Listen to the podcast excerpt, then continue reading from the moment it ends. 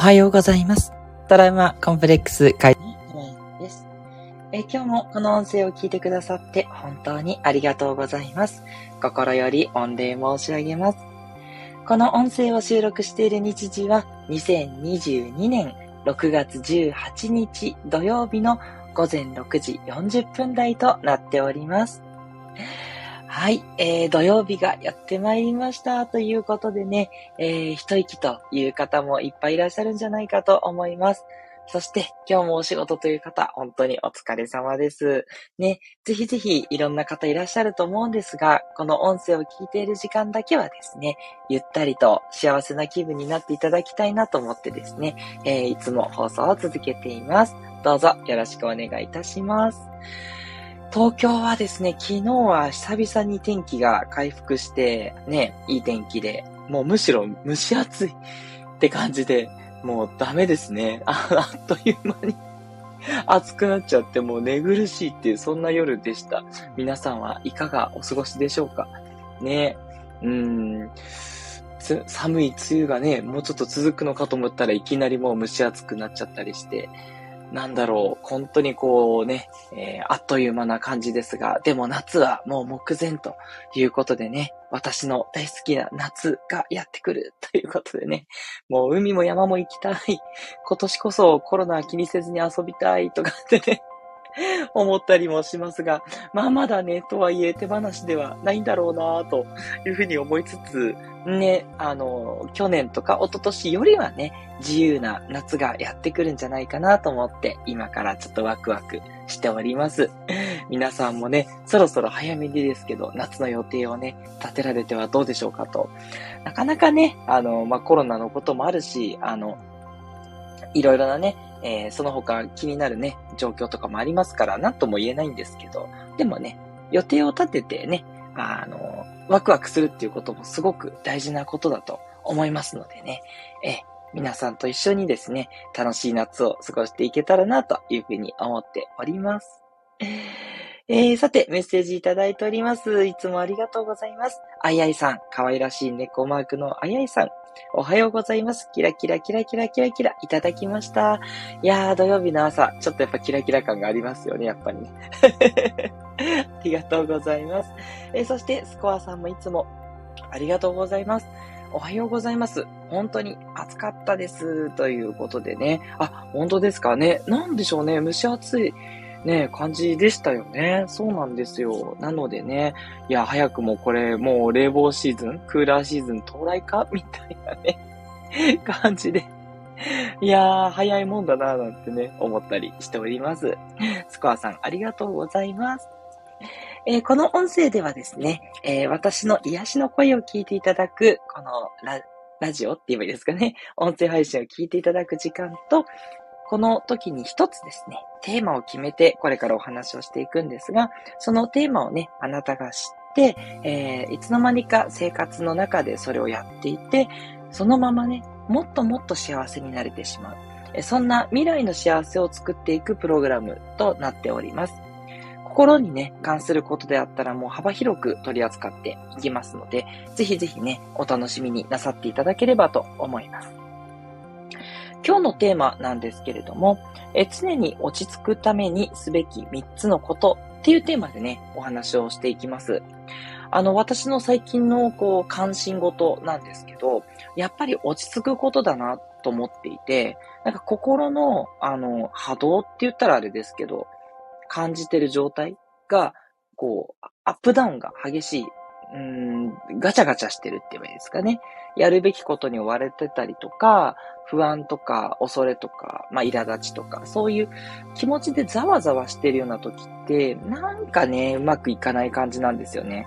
ついこう、それをこう、解消したいと思って、お菓子食べちゃったりとか、うーん、遊んじゃったりとか、ちょっと休みすぎちゃったりとか、悪いことではないけれども、なんかそこにこう囚われちゃってるのってもったいないなと思っ、で、えー、どうしたらいいんだろうって最近やっぱり至ったのが、落ち着いてないなっていう ことなんですね。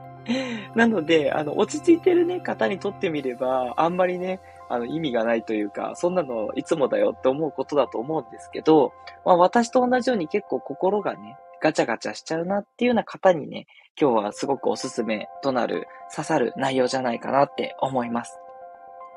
え、それでは3つ行きましょう。まず1つ目。まあ、これはね、よく皆さんもやってると思うんですけど、やっぱり深呼吸ですね。やっぱりね、あの、呼吸をね、忘れてますね。こう、ガチャガチャしてる時って、あ、そういえば息してたぐらいの感じで、呼吸をやってるんですけど、やっぱね、浅くなってるというか、うん、呼吸自体をね、こう、おざなりにしてる。うん。まあ、あの、呼吸はね、ずっと無意識でも頑張ってくれてるから、それでいいんですけど、えー、落ち着きたいなっていう時は、まず深呼吸。ね。ふーで、なるべく吐き切ってから、えー、吐いた後で、で、自然に入ってきて、また吐いて、という感じでね、こう、吸ったり吐いたりをね、繰り返してると、で、それをこう、長く細くね、やっていただくと、それだけで結構落ち着いてきますんで、まあ、何回かね、繰り返していただいて、落ち着いてきたなっていう感覚があったら、まあ、そこからね、始めていただくっていうことですね。まあ、いくらね、焦っている時でもですね、この深呼吸をね、あの、数十秒やるっていう時間は取れると思いますので、これをね、忘れずにやっていただきたいなと思います。で、できることならばそのまま瞑想ですね。深呼吸から、えー、瞑想。この間ご紹介した誘導瞑想っていうのもおすすめですけど、そんな感じでね、今の自分の状態から、こう、違う状態にチェンジさせてくれる。それがやっぱり瞑想のいいところですので、深呼吸からの瞑想という感じでね、えー、一つやっていただくと常に落ち着くことができるなというふうに思ってますし、もう常に私はこれは実践してます。もう瞑想した後のね、仕事への集中力はもう、そのしてない時と比べてはるかに違うので、もう手放せないツールだし、休めるし。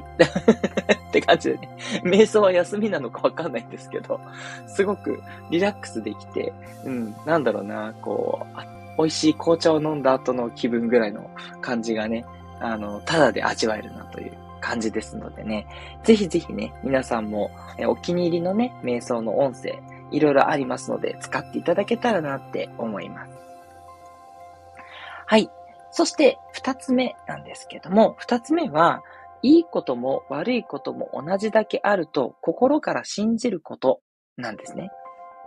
はい。いいことも悪いことも同じだけあるっていうことですし、そもそも一つのことにいいも悪いも両方あるんですよ。だから私がよく例に出すことでまた恐縮ですけど、なんか赤信号が多いなっつって常に車がね、運転が止まるっていう時に、ちょっとイラッとね、しちゃったりする。なんかもっとね、自由に走りたいのにって思うんですけど、でも常にね、赤信号が多いということは、その時間帯にやっぱ休息を取ることができるんですね。高速道路でずっと走ってると、なかなか休み取れないですよね。パーキングとかサービスエリアがないと休めなくて、まだかなって思ったりすることも あるんですけど、だそれの逆ですよね。今度は休むところが多いわけだから、休めるっていうことですね。だから高速道路は信号がなくて快適に走れるんだけど、やっぱ疲れるですよね。終わった後。で、逆に信号の多い道っていうのは、あなかなか進まないなと思うけど、ゆっくり休めるということでね。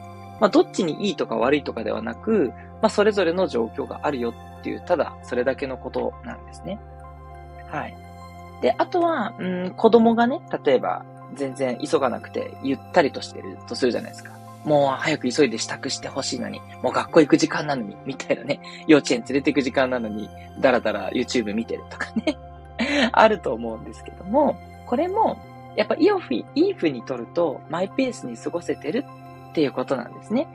つまり、あなたがちゃんと子供に愛情を持って、ゆったりと過ごせる環境を作ってるからなんですよね。甘えられてる環境を作れるからこそ、子供はマイペースに過ごせてるわけですね。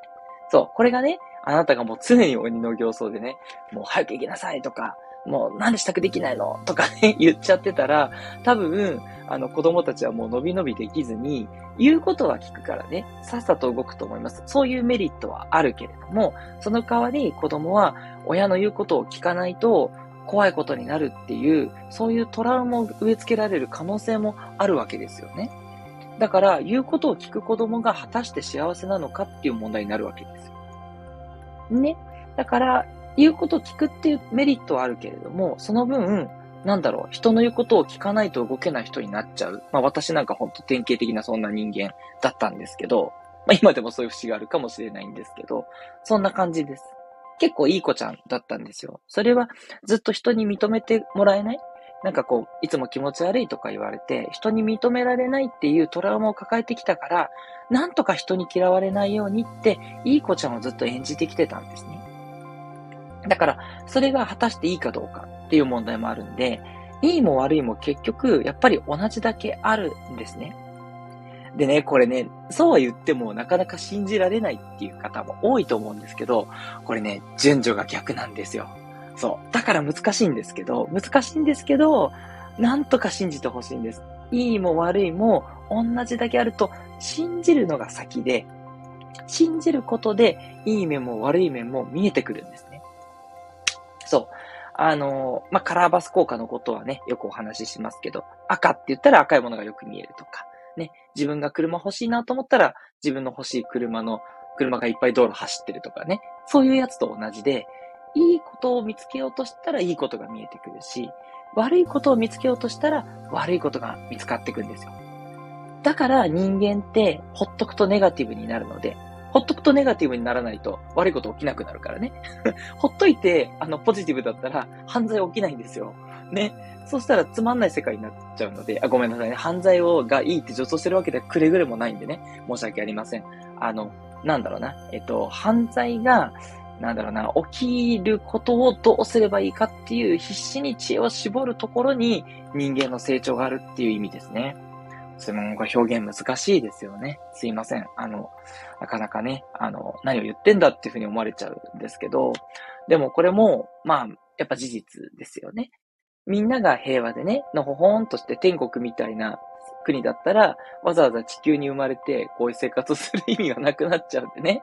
まあ、天国があるかどうかわかんないんですけど、そう。あのー、まあまあいいや。あの、結局ですね、いいも悪いもあるよって考えると、いいも悪いも出てくるっていう、そういうことなんですね。はい。なんで、ここはそう心から信じてみてくださいっていうお願いです。私からの。はい。ぜひね、信じてやってみてください。そしたら、だんだんとなんですけど、悪いことにいいことが見出せるし、いいことでも、あ、ちょっと気をつけないとなって思うところも出てくるっていうことなんですね。え、そして三つ目は、自分の感情は信じないってことです。はい。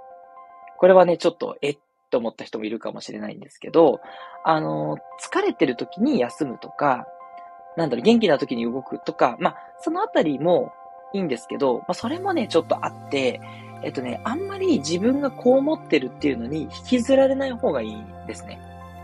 例えば食べたいなって思ってる時にいつも食べてたら太っちゃうじゃないですか。あ、わかんない。私はそうなんですけどね。そうじゃない人もいるかもしれない。食べても食べても太んない人もいるよとは思いますけど、まあ、一般的にと言ってね。そう。で、気持ちがイラッとしたら、じゃあそのままイラつけってしてしまうと、多分、あんまりうまくいかないと思います。うん。私だけかな。そんなことはないと思うんですよね。落ち込んだ時にドーンって落ち込めばいいかっていうと、まあ、まあ、そういうね、あのタイミングもあると思うし、どう頑張っても落ち込んじゃうって時は落ち込んだらいいと思うんですけど、なんだろうな。どちらかっていうとそこに引きずられない方がうまくいきますね。私の経験上。うん。だから自分の感情はあんまり信じない方がいいです。うん。あ、ダラダラしたいなっていう時に、ダラダラした方が結構うまくいかないです。うん。そう。あ、本当にね、疲れてる時もあるので、それは休んでいただきたいんですけど、なんかね、気が乗らないだけっていう時ある、ないですか？そういう時は、あの、ちょっと動いた方がね、本当はいいです。うん。ちょっと運動しようかな、散歩しようかなって知った方が良くなったりするので、なんかね、あんまり自分の気持ちに引きずられない方がいいですよ。うん。だから、まあ、サラリーマンの人とかどうですか？あの、月曜日の朝会社行くのしんどいと思っても、会社で仕事をしてるうちにだんだんこう油が乗ってくるってことないですかね？もう私そういうパターンなんですけど。だから嫌だなって思うことでも、ちょっとね、ちょっとだけ辛抱してね、やってみると意外とできちゃったりするんで、自分の気持ち、感情を信じない。うん。これがね、やっぱり落ち着くためにすごくいいんじゃないかなって思うんですよね。そう。落ち着くためというか、まあでもそうですね。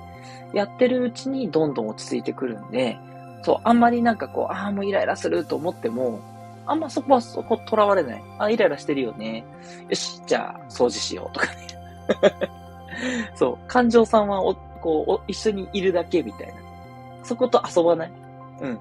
ただ、そこの隣に座ってるだけみたいにして、感情にはあんま引きずられない方がいいですね。まあ、引きずられないって言っちゃうと、いや、引きずられちゃうんですって人もいると思うんですけど、引きずられちゃうんだよね。よし、じゃあ仕事しようっていう そんな感じです。伝わりますかね。つまり、えー、無視ということですね。はい。相手にしないってことなんですよ。で、さっきのカラーバス交換って言ったのと同じで、相手にしてないと消えていくんですね。そう。赤とかね、赤いものを見ないにしようってやっちゃうと赤いもの見えちゃうんですよ。ああ、もうイライラしないようにしようって言ったらイライラしちゃうので、イライラしてきた時に、ああ、イライラするよね。ほんとそうだよね。よし、なんかしようっていうね。そんな感じの、さらっと、いましたっけっていう感じがいいんですよね。はい。ということでね、いかがでしたでしょうか？常に落ち着くためにすべき3つのこと。1つ目は深呼吸。そしてできれば瞑想。2つ目が、いいも悪いも同じだけあると心から信じること。そうするとね、あんまりアップダウンしなくなるんで。それから3つ目、自分の感情を信じないこと。これもアップダウンしなくなって落ち着きます。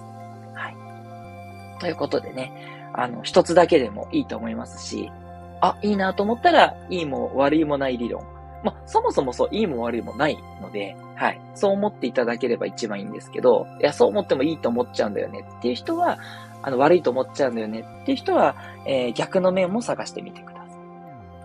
そして自分の感情は信じない。今度はこれは信じないですね。はい。もう絶対ムカつくと思っても信じない。いや、そうかなぐらいの感じ。うん、そうかもしんないけど、今やるべきことあるよねぐらいの感じでね。そんな感じでさらっと流してください。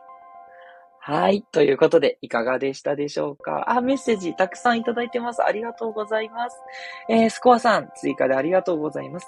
私はうまく集中できないことが多いので、誘導瞑想がやりやすいです。ということで、そうですよね。そう。誘導瞑想で、そっちに、あの、気を取られるから、多分、あの、いい感じに変わっていくんだと思うんですよね。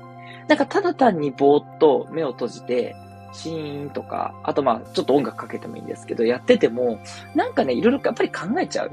うん。ついつい戻されちゃうことがあって、その心が乱れてる時ですね。心が落ち着いてる時は、誘導がなくても瞑想しやすいと思うんですけど、なんかね、こう、むしゃくしゃするとか、なんかいろいろ気になっちゃってる時っていうのはやっぱり誘導瞑想で導いてもらった方が落ち着くなっていうのが私も体感としてあるので、もうほんとスコアさんのおっしゃる通りだなって思います。えー、そしてもう一つ、えー、月曜日だけでなく、仕事に関しては毎日そうですね。本当ですか。行きたくないけど、行ってしまうと動いています。そうなんですよ。そう。そこがサラリーマンのいいとこだと私は思ってて、雇われっていうのがどうかっていう問題はあるものの、もう行かざるを得ないじゃないですか、時間が決まっててね。うん。まあ、裁量労働の人もいると思うんですけど、それでもやっぱりね、ずっと遊んでるわけにいかないと思ってて、仕事を、まあ、仕方なくと言ってもよくて始めるじゃないですか。で、始めると、なんとなく車輪が回り出すとね、走るんですよね。最初の車輪をせーのって回すところがすごいしんどいんですけど、回っちゃえばなんで、あんまりね、ああ、まあ今日も足りいな、みたいな気持ちは信じない方がやっぱいいですね。うん。で、仕事をしても、やっぱり調子悪いなっていう時は、本当に疲れてる時だと思うので、そう、昨日、私金曜日は本当そんな感じだったんで、その時はゆっくりするようにしました。うん。ゆっくり休むとまたね、仕事できるんで、まあ、ちょっと休憩多めに取るみたいなことをしてましたね。スコアさん、ありがとうございます。えー、そして、ヨシムさん。ヨシムさんもいつもいつもありがとうございます。えー、おはようございます。キラキラ。いいも悪いも同じだけある。えーすいません、目。草の芽が出てる目ですね。すいません。のマーク、キラキラ。え自分の感情に引きずられがちです。オーマイガーの絵文字。右から左に受け流す。びっくり、キラキラということで。そうなんです。そう。引きずられがちですよね。そうなんですよ。で、あの、さっき言いましたけど、そう。あ、なんか引きずられちゃうんだよね。さあ、やることやろうっていう。引きずられちゃう自分を認めてくださいね。引きずられちゃって大丈夫です。はい。引きずられちゃうんだよね。を切り離すって感じですね。そう。引きずられちゃう、引きずられないにしないとって思うと執着しちゃうんですよ。ここがね、面白いところで、そう。引きずられながちな人は、引きずられちゃうなーで OK です。その自分も認めてあげてくださいね。そうすると、いつの間にか引きずられなくなっていきます。はい。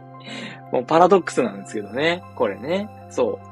だね、ここもね、あの、私もずっと間違えてて、ああ、ダメだダメ、もうそんな怒っちゃダメとか、ああ、ここでなんかダラダラしちゃダメって思えば思うほど怒っちゃうし、ダラダラしちゃうんですよ。そう。だから、あの、そ、それを認める方がね、いいですね。はい。ということで、すいません。ちょっと今日土曜日なので 少しゆったりしちゃいましたが、そんな感じです。ヨシムさん、あの、とても、あの、ありがたいメッセージありがとうございました。ということで今日の放送はいかがでしたでしょうか？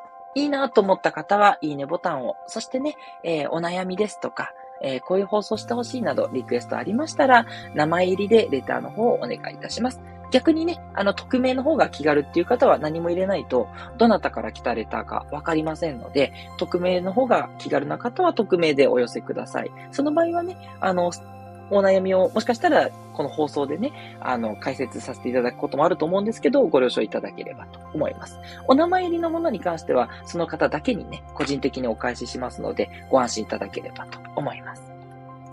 トラウマコンプレックス解消カウンセラーのかまやんでした。ではまたお会いしましょう。